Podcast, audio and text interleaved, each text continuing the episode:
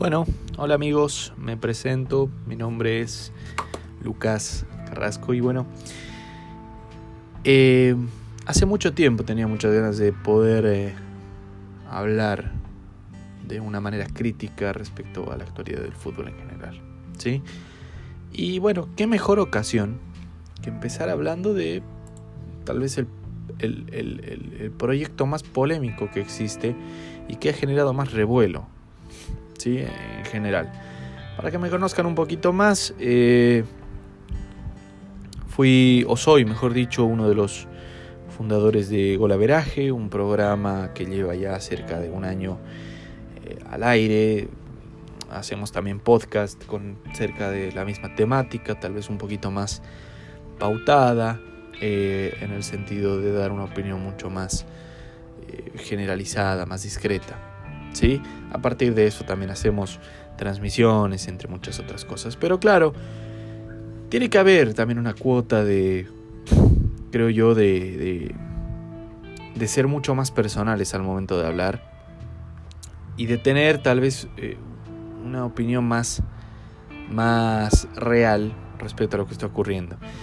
Eh, la Superliga, señores, viene a cambiar el fútbol de una manera eh, yo te diría de un giro de 180 grados, básicamente. ¿Y por qué? Se preguntan muchos. O sea, ¿cuál es el, gran dilema con, la Superliga? Entendiendo que hay gente que dice que le va a hacer bien al fútbol y entendiendo que hay gente que le dice que no le va a hacer bien al fútbol. ¿sí? ¿Cuál es el, el famoso show que se está pasando hoy por hoy la Superliga? La realidad es esta, señores. La Superliga es un proyecto, ¿sí? Em, es un proyecto que pretende involucrar 12 clubes, eh, supuestamente los mejores 12 clubes del mundo. Lo, curioso acá es que el 50% de ellos no tiene éxito continental hace mucho tiempo. Y lo que vienen a proponer de algún modo u otro, básicamente, es generar esta liga sin descensos y sin ascensos. ¿sí? Con cinco miembros invitados de manera extraoficial. ¿Qué significa esto? Por ahora tenemos 12 equipos. ¿sí? ¿Por qué tenemos 12 equipos?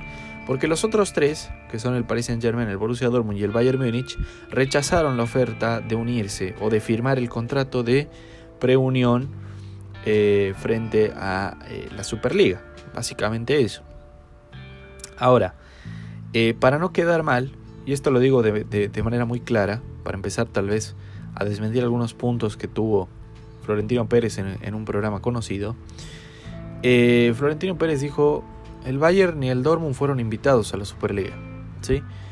Eh, desmintió totalmente esto, dijo que nunca habían sido parte del proyecto inicial, pero que en algún futuro espera que sí lo sean. La realidad, señores, es que los documentos filtrados incluso, incluso estuvieron en internet desde antes del anuncio de la Superliga como tal. Y en esos documentos oficiales, ¿sí? figuran el Borussia Dortmund, el Paris Saint-Germain y el Bayern Múnich, que son tres equipos con cierta relevancia. Podemos discutir del Borussia Dortmund que tanta relevancia tiene, pero es el segundo más grande de, Alemania, ¿sí? El Bayern es el segundo más grande de Europa.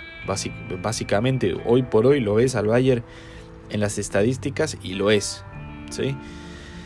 Eh, entonces sonaba un poco contraproducente, claro, generar una Superliga sin uno de los clubes más ricos como lo es el PSG, sin uno de los clubes más exitosos como lo es el Bayern Múnich y no quedar mal, no, no quedar blandengue eh, con tus declaraciones. Desde el segundo punto, señores, mencionar también lo que dice Florentino Pérez durante toda la entrevista donde básicamente a lo que se dedica a hacer eh, Florentino Pérez es a atacar a la UEFA. ¿Sí? O sea, fue a hablar de la Superliga y termina atacando a la UEFA. Todos sus argumentos son ataques a la UEFA, ataques a la UEFA, ataques a la UEFA, ataques a la FIFA también, ¿no? En ningún minuto dice esto es lo bueno de la Superliga, esto es lo bueno de nosotros, eh, los presidentes que, se pusieron de acuerdo para generar esta Superliga, esto es lo que vamos a traer, esto es lo que queremos hacer, esto es... Nunca defendió su proyecto como tal, ¿sí? Lo único que hizo fue atacar y desacreditar a la gente que está eh, en contra de esta Superliga de manera abierta. ¿sí? Eh, eso por un lado. Eso por un lado. Lo de Florentino Pérez, para mí la entrevista tuvo algunos tintes buenos. Quiso decir algo bueno de la Superliga, pero no terminó de hacerlo. Y se le entiende también, o sea, hoy por hoy la Superliga más que una realidad es una, una incertidumbre, sigue siendo una incertidumbre, ¿sí? Sigue siendo una incertidumbre porque las repercusiones fueron tal vez incluso inesperadas por parte de eh, eh, la gente que está detrás de esto, ¿sí? La gente tal vez se, se esperaba una conmoción por parte de la hinchada, tal vez por parte de algunos periodistas, pero no se espera una conmoción por parte del mundo del fútbol como tal. O sea, incluso los entrenadores que forman parte de estas instituciones se han visto eh, totalmente desagradados de la idea. ¿sí? Eh, lo propio podemos decir de los jugadores que también se han levantado y han dicho a nosotros no nos dijeron nada y obviamente de aquí en adelante se vivió el día de ayer con el partido del Liverpool Leeds, donde eh, el bus del Liverpool fue recibido por la gente del Liverpool de manera muy negativa, ¿sí? con insultos. Y uno dice, en el pensamiento uno dice, bueno, ¿por qué se la tiran contra los jugadores si no tienen nada que ver? Porque los jugadores también tienen una voz, ¿sí? Y son finalmente el punto de conexión, el puente entre la hinchada y los directivos. ¿Por qué? Porque si llega el minuto en el cual esta unión, la FIFPro, ¿sí? que es básicamente la unión de, todos los jugadores, terminan diciendo esto no va para bien, eh, se puede detener, se puede detener a la Superliga. ¿Por qué se busca detener a la Superliga? A ver, yo tengo que ser muy sincero, ¿no? Se han hablado tantas cosas de la Superliga positivas, negativas, que creo que uno tiene que empezar a discernir un poquito la información, entendiendo también que estamos en, una época donde las eh, fake news, ¿sí? donde las noticias falsas, las noticias que especulan más que dar información real, están, eh, perdón, están como pan caliente, o sea, la orden del día, básicamente. ¿no? Eh, por eso creo que para ser igual para poder entregar un buen contenido y una buena opinión, uno tiene que ver los las dos caras de la moneda. Las dos caras de la moneda. Yo hoy por hoy me pongo en contra de la Superliga por un simple hecho. Por un simple hecho. Que tal vez es un hecho que mucha gente agarre y me diga, eh, tu, tu, tu, tu, argumento es muy inválido o tu argumento es muy subjetivo. Puede ser, pero es mi argumento. No, te, no, no busco convencerte con este argumento. Busco convencerme a mí mismo y busco convencer a mis ideales también de que lo que está haciendo la Superliga no es bueno.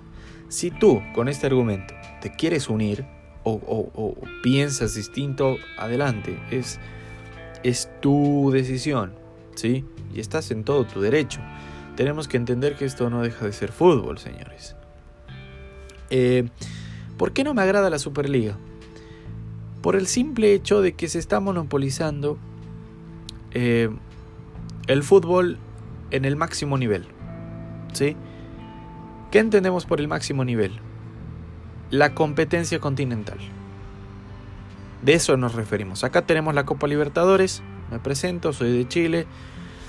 Eh, acá tenemos la Copa Libertadores, que es el certamen continental predilecto. En Estados Unidos tienen la Copa Oro, bueno, a nivel de, selecciones, ¿sí? Tienen la, eh, bueno, creo que se llama la Champions de la CONCACAF, algo así, ¿sí? En Asia tienen lo propio, la, la, Champions eh, asiática, que se llama, ojo, es la, es la Champions, pero, pero obviamente con, su, con, con el nombre de su, de su federación y podemos seguir hablando. En este caso la Champions League era en Europa, el certamen eh, más amplio. El argumento número uno de la Superliga, por lo menos de algunos directivos que forman parte de esta Superliga, entre ellos, o el, que tal vez dio las declaraciones más fuertes, el señor Agnelli, em, presidente de la Juventus, la Juventus que cayó frente al Porto, que cayó eh, frente al Ajax, la Juventus que no supera octavos de final, eh, básicamente dijo dos cosas. La primera, en declaraciones ya de hace un año más o menos, dijo, no me parece que el Atalanta se clasifique al certamen más importante de Europa solo por tener una buena temporada. Sí, básicamente dijo eso. Eh, y por el otro lado, en, una, en la reunión actual que se vivió entre todos los miembros de la Serie A por, por, esta noticia de la Superliga, Agnelli dijo, eh, el único riesgo que corre la Serie A con la Superliga es que los mismos tres equipos terminen ganando la liga, eh, cosa que sucede hace 80 años, ¿no? Para tirarle, digamos, un poquito de carbón al fuego. Y yo estoy de acuerdo con Agnelli.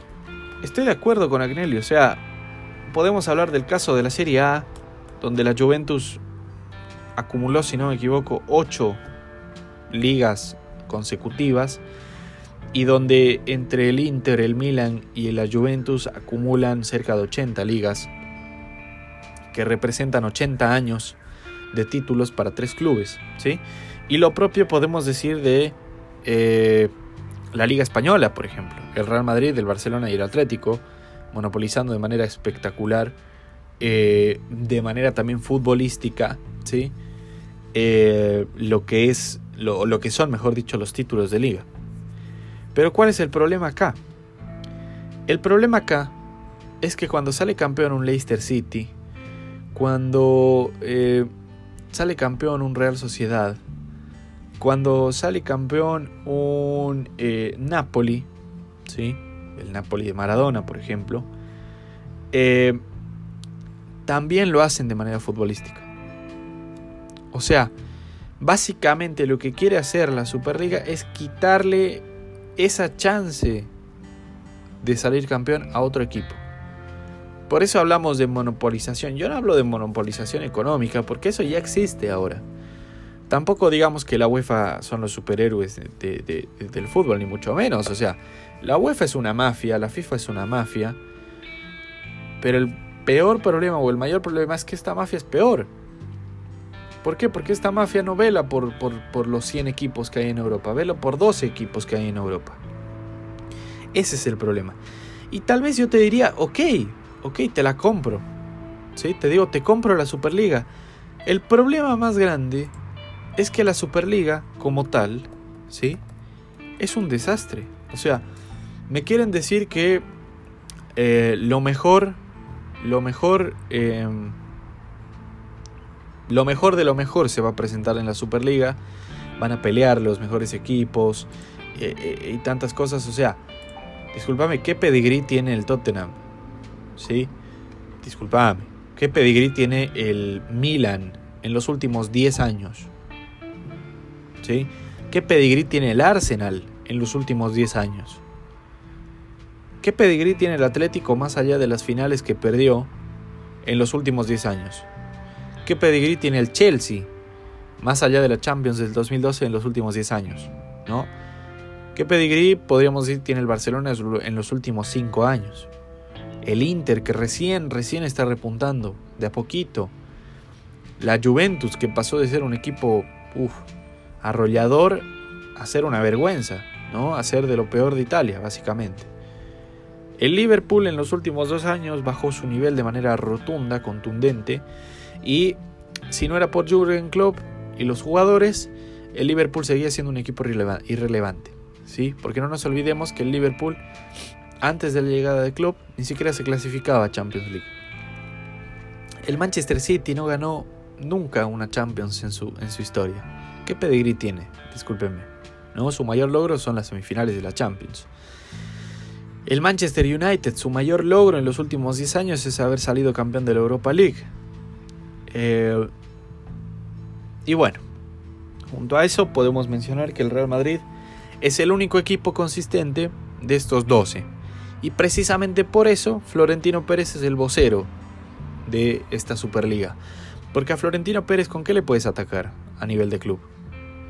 a la crisis que está viviendo, posiblemente, ¿sí? Podíamos mofarnos de que luego de la salida de Cristiano Ronaldo, el Real Madrid ya no lograba nada, se iba eliminado frente al Ajax, se iba eliminado frente al City en octavos de final, eh, pero ahora está en semis. Está en semis contra equipos débiles, sí, pero está en semis. Y por eso precisamente es que un Laporta, eh, un, eh, un Glazer por parte del United, estos presidentes, un Agnelli ¿sí? por parte de la Juventus, no son los voceros oficiales, sino Florentino Pérez. Más allá de que Florentino Pérez también sea uno de los gestores y si no me equivoco va a ser el presidente de la Superliga. Eh, para mí, para mí lo que se hace acá es quitarle totalmente el mérito del fútbol eh, dentro de lo que conocemos como fútbol, señores. O sea, entendámoslo de una vez por todas, que vamos a ver los mismos 12 equipos, tal vez dentro de 3 años, los mismos 15 equipos, jugar año a año. Y la propuesta de Agnelli, la propuesta del presidente del United, de, la propuesta de eh, Florentino Pérez en el chiringuito, de decir lo que queremos es que la gente empiece a ver los partidos más importantes de Europa, ¿no? Allá tuvo el partido más importante Arsenal-Tottenham, pero entiendo el punto, ¿no? O sea, lo que se daba a un Barcelona-Real Madrid en Champions League semifinales, ahora lo quieren hacer una realidad año a año, independiente de lo que haga o no haga cada equipo, ¿sí? Pero discúlpame, dentro de 10 años esto se va a volver monótono. Porque vas a tener Manchester United, Barcelona, garantizado una vez al año eh, por el resto de tu vida.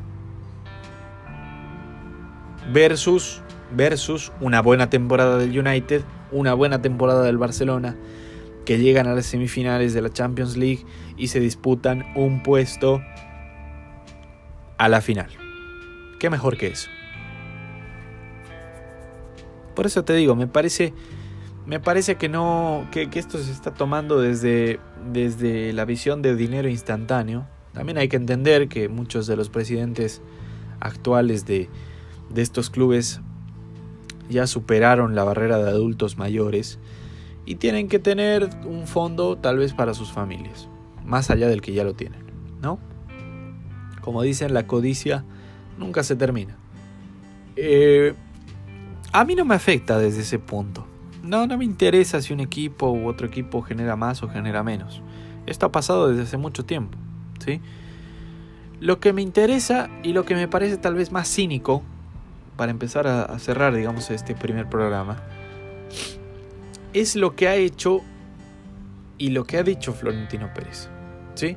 Lo que ha hecho desde la Superliga. Lo repito y lo reitero, vamos a ver los mismos 15 equipos año a año disputarse un título que va a ser el equivalente al título de la NFL del fútbol americano en Estados Unidos, ¿sí? Y tal vez preguntarles a ustedes cuántos terminan viendo la etapa de clasificaciones del fútbol americano, cuántos ven los playoffs y cuántos ven el Super Bowl, ¿no? Eh, y lo propio podemos decir de la NBA, lo propio podemos decir del hockey. ¿Por qué? Porque Estados Unidos es, una, es, un, es un país de 300 millones de personas, con una cultura en el este y en el oeste eh, totalmente distinta una a la otra, que consumen un deporte en específico. Por eso es NFL National Football League. Y no es international, no es mundial, no, no, no. Es national. El problema de la UEFA, ahora ojo, eh, el problema de Europa, perdón, ahora ojo con esto, o sea, la, la Unión Europea opera de manera similar a la de Estados Unidos. Decimos similar porque no son estados, son países, pero tienen muchas cosas en común. Eh, el problema de esto, ¿sí? de la Unión Europea, es que hay muchos intereses de por medio. Muchísimos. Otro problema importante es que Inglaterra se salió de la Unión Europea con el Brexit. Entonces, los seis equipos que son el 50% de, de, esta Superliga van a tener muchas complicaciones al momento de querer gestionar este tema de la Superliga. Y ya se los dijo el, primer ministro Boris Johnson a, los clubes. ¿Sí? Les dijo, les vamos a poner cuantas trabas podamos para arruinarles eh, su, ingreso a la Superliga. Entonces, desde un punto que bien, desde otro punto que mal, ¿no? Eh, parece ser que mucha gente, y yo voy a ser abierto acá, mucha gente hincha del Real Madrid, luego de la entrevista a Florentino Pérez, se cambió la, se, cambió la chaqueta, como dicen, se dieron vuelta a la chaqueta, y ahora están con sí a la Superliga, sí a la Superliga. No te critico eso, pero sí te pido por favor, sí te pido por favor, que madures un poco más esa idea y que tengas un argumento un poquito mejor. Solo te pido eso, no te estoy atacando si, escuchas esto, no te estoy atacando. Eh, solo te pido eso. ¿Por qué? Porque te repito, o sea, finalmente va a ser fútbol lo que vamos a ver y posiblemente incluso yo lo vea, ¿sí? Lo vea tres años, de ahí me aburro, me aburro porque ya no tiene ninguna magia ver Atlético Madrid contra Real Madrid en la final por novena vez consecutiva, cuando ya es una normalidad. ¿sí? Y me conformo con ver la final o me conformo con ver la noticia de quién ganó. Y listo. Y eso va a ser algo que ocurra. Y lo digo de verdad, va a ser algo que ocurra. Va a terminar ocurriendo. Eh, lo otro de Florentino Pérez, para ahora sí concluir, eh, era lo que dijo precisamente en el chiringuito. decíamos hace, hace un par de minutos atrás lo que, lo que hizo y lo que dijo. Lo que dijo fue todo el mundo se beneficia con esta Superliga porque se genera una pirámide donde los clubes más ricos que están arriba eh, hacen fluir el dinero hacia abajo.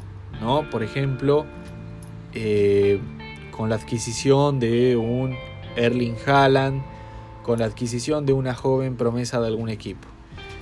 Yo te voy a poner el siguiente ejemplo. Y tú me dirás si está bueno o si está malo. ¿Sí?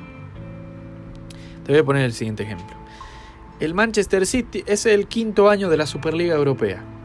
¿sí?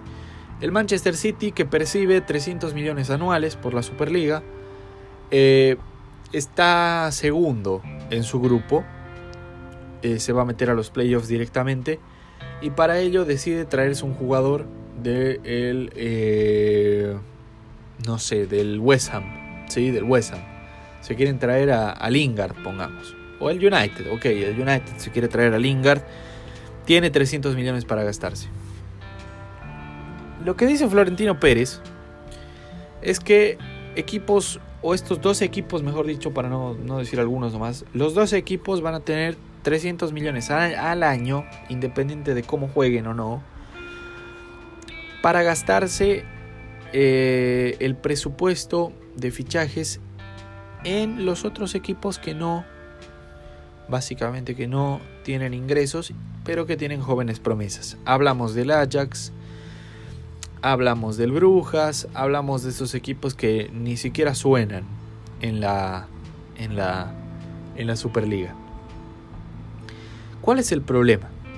El problema es que el Ajax, vamos a poner ejemplo el Ajax, el problema es que el Ajax eh, ya no va a percibir el dinero de la Champions, porque la Champions va a quebrar, ¿sí? ya no va a tener, eh, digamos, el, mismo porcentaje de gente que ve a la Champions, y por ende ya no va a tener los mismos ingresos, por ende no va a tener los mismos premios, y va a terminar eh, recibiendo poquito. Digamos que el Ajax recibe anualmente por, de manera regular, digamos que recibe 100 millones, ¿sí? va a recibir 20 millones. Y va a tener que empezar a sacrificar de su plantilla y ofertarla a los más ricos para recuperar esos 80 millones que antes recibía por parte de la UEFA o, por parte de algún otro medio. ¿sí? Hablemos del West Ham. El West Ham va a terminar séptimo todas las veces en, en la Premier League. ¿Por qué? Porque va a tener de competencia a seis equipos que reciben 300 millones anuales, independiente de lo que hagan. Y con esos 300 millones se arman un buen equipo, terminan del primero al sexto, se van variando las posiciones y el resto de los equipos se termina eh, yendo o, desciende, ¿sí? O termina de séptimo hacia abajo. De séptimo hacia abajo, lo reiteramos, de séptimo hacia abajo, el premio entre el quinto y el séptimo varía en millones. Son cerca de 50 millones de, variación, ¿sí? de variante. Esos 50 millones que no recibe el West porque ahora termina octavo, séptimo, los tiene que recuperar vendiendo jugadores a los más ricos del mundo. ¿sí? ¿Y qué pasa cuando eh, los más ricos del mundo generen su propia cantera como la tiene el Barcelona? ¿Qué es lo que va a ocurrir? Esos 300 millones se van a empezar a ir al bolsillo de los directivos, al bolsillo de los presidentes. ¿Por qué? Porque tienen jugadores buenos, porque tienen ingresos exorbitantes y ya no tienen necesidad de gastar dinero en fichajes. Por ende, la llave se cierra, ¿sí? la llave de dinero se cierra como la llave de agua, eh, y el West Ham deja de percibir esos 100 millones anuales que antes los percibía por sus esfuerzos en la liga y en la Champions. Demos el ejemplo. ¿sí? A partir de esto, podemos decir que el dinero que va a fluir desde la cima de esta pirámide eh, está regulado de manera privada. Es así de sencillo. O sea, una justificación a decir que esto le hace bien al fútbol no hay. No hay. Y no hay que ser un erudito en, en economía o en negocios para saberlo. Porque el ejemplo que te di creo que quedó claro, ¿no? El minuto en el cual el equipo multimillonario ya no quiera pagarle al equipo chico por un jugador, va a ser el momento en el cual el equipo chico ya no va a tener cómo solventar sus gastos y va a terminar desapareciendo. Y ese es el problema que se está viviendo y ese es el, mayor debate. Si a ti te gusta la Superliga, adelante. No tengo ningún problema, te repito, o sea, no hay pecado en, ver la Superliga ni, ni, mucho menos. Pero creo que a eso ya no le podemos siquiera llamar fútbol. Deberíamos llamarle soccer de una vez. Eh, y ver finalmente cómo evoluciona. ¿no? Porque ni siquiera hay una obligación en, ningún tipo de contrato o en ningún ah, estatuto de la Superliga que diga los equipos tienen que gastar 100 millones en equipos chicos. No, no, no. El equipo chico gasta cuando, o sea, el equipo grande, perdón, gasta cuando le da la gana los 300 millones que persigue siempre, percibe siempre. Y ese es el problema, esa es la pelea que se tiene actualmente. O sea, dos equipos que de manera mediocre están en la cima del fútbol, porque no lo hicieron por méritos, lo hicieron porque sus presidentes se pusieron de acuerdo, terminan presidiendo más dinero que otros equipos que tal vez les podían quitar el, lugar, ¿no? No nos olvidemos que el Milan perdió su lugar frente al Napoli por mucho tiempo en Champions, luego lo hizo frente al Atalanta. No nos olvidemos que el Arsenal perdió su lugar en Champions frente al Manchester City eh, no nos olvidemos, y frente al Tottenham también en su minuto, no nos olvidemos que eh, el Inter de Milán desapareció hace mucho tiempo en Champions y luego volvió a reaparecer para terminar cuarto en todas las fases de grupos frente al Borussia Mönchengladbach y frente al Shakhtar que no figuran ni siquiera en los planes de ser invitados a la Superliga. Eh, no nos olvidemos de la Juventus que vergüenza tras vergüenza no dejan de caerse. Perdió 1-0 contra el Atalanta luego de, luego de anunciar, mejor dicho, que, se iban a la Superliga. Y los ejemplos pueden seguir siendo, pero amplios, señores. O sea, el mérito no está en la Superliga. ¿sí? Y nos quieren vender como una marca que estos son los 12 mejores clubes de Europa. Cuando en realidad no lo son, porque el Ajax solito tiene más títulos que cinco de los equipos que están acá. El Ajax tiene cuatro Champions. El Atlético, el Arsenal, el City, el Tottenham tienen cero, damas y caballeros. Sumale a la Juventus, tienen dos entre todos ellos. Eh, por eso te digo, me parece, me parece sinceramente un cinismo lo que se está haciendo. Eh, pero hay que ver cómo evoluciona, ¿sí? Yo desde lo personal estoy feliz de por lo menos seguir teniendo la Libertadores. Que tal vez en algún minuto siga el mismo camino, tal vez con algunas variantes, pero pero estoy feliz de tener la Libertadores, porque es un torneo que por lo menos me entretiene, ¿sí? Y no tengo problemas en ver Bahía de Brasil contra Defensa y Justicia o Chacarita contra 10 Strongest. No, no tengo problemas. Porque termina siendo fútbol y 10 Strongest se ganó el mérito de estar en fase de grupos de Libertadores. Y Chacarita se ganó el mérito de estar en, en fase de grupos de Libertadores. Y si con eso sigue creciendo para ser un equipo mejor, perfecto, adelante. ¿Sí? Eh, por eso estoy en desacuerdo con la Superliga. Bueno, muchas gracias. Este ha sido el primer programa. Espero tener programas, digamos, diarios, obviamente mucho más cortitos que este. Pero creo que era un tema importante de que hablar. Así que eso, muchas gracias.